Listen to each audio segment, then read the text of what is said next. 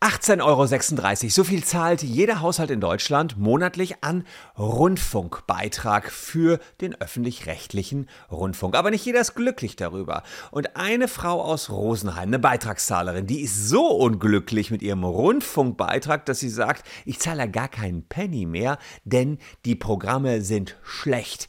Da gibt es Besseres, da gibt es Amazon Prime, Apple TV, Netflix, you name it. Aber bitteschön nicht ARD und ZDF. Da wird gar kein Penny für gezahlt. Der Grund sind schlechte Programminhalte. Und sie ist damit gezogen bis vor den Verwaltungsgerichtshof in München. Der musste sich also damit auseinandersetzen, ob ihr den Rundfunkbeitrag kündigen könnt, weil ihr unzufrieden seid mit den Programminhalten. Und ja, das Urteil ist eindeutig. Bleibt dran. Thank you.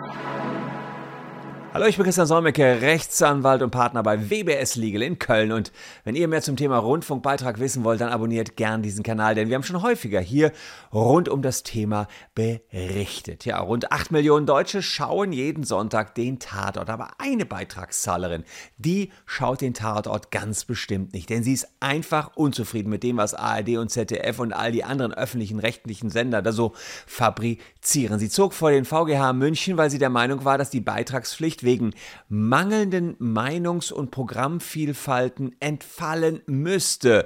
Ja, sie spricht sogar von einem generellen strukturierten Versagen des öffentlichen Rundfunks. Aber ist da was dran? Schauen wir uns mal, ob die Programmvielfalt ja mangelhaft ist, ob überhaupt der ganze Rundfunk nichts taugt. Sie war jedenfalls absolut unzufrieden damit. Ich habe folgendes gemacht. Ich habe einfach mal einen Blick reingeworfen in die ARD Mediathek und da muss man sagen, hier Babylon Berlin habe ich selber gesehen, Slumdog Millionär.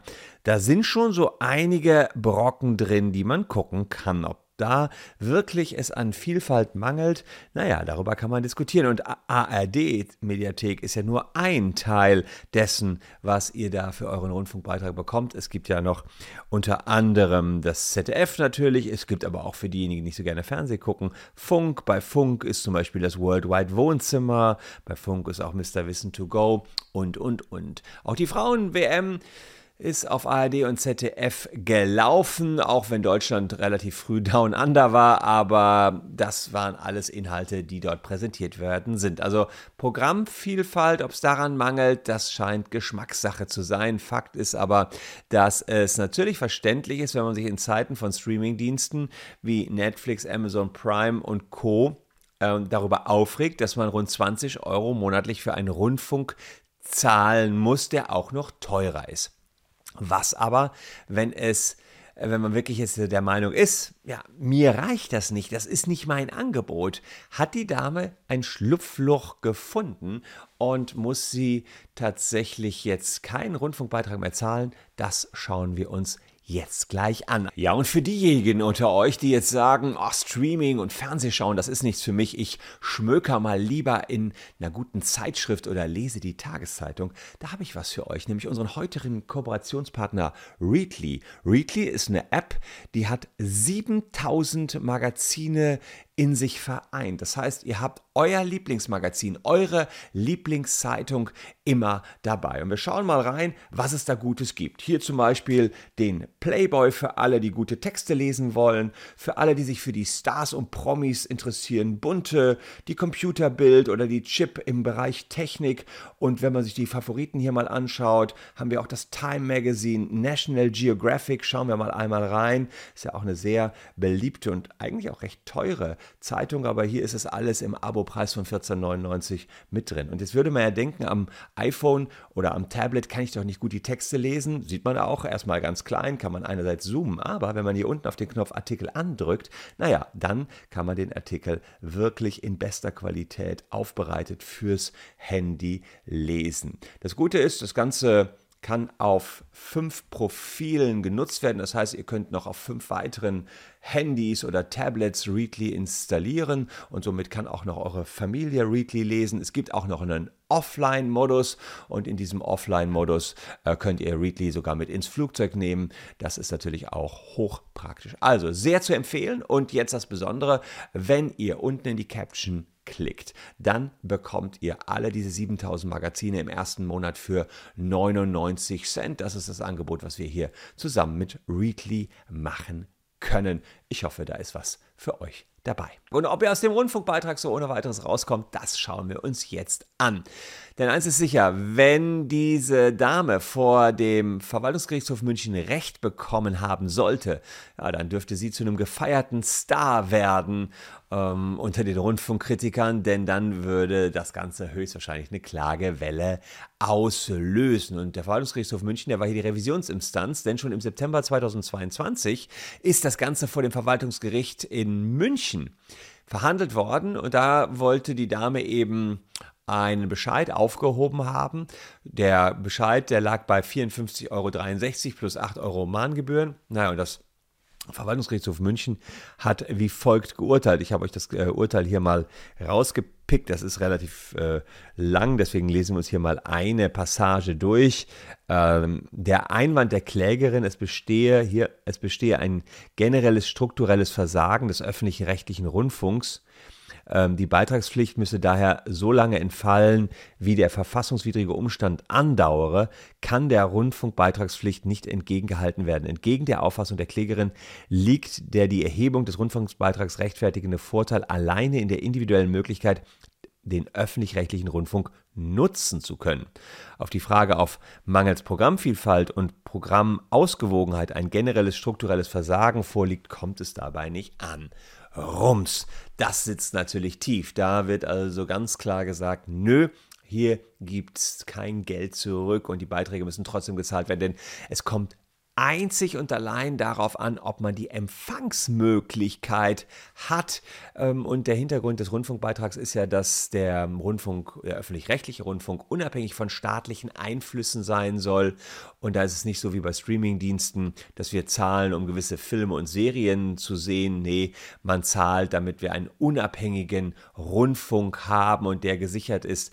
Ähm, der soll nicht an irgendwelche privaten oder kommerziellen Interessen gebunden sein, wie beispielsweise bei Privatsendern das schon mal der Fall sein kann. Also wir müssen alle zahlen, sonst kann die unabhängige Berichterstattung nicht gewährleistet werden. Und dieses Recht haben die Väter unseres Grundgesetzes im Grundgesetz verankert. Artikel 5 steht das Ganze drin, Absatz 1.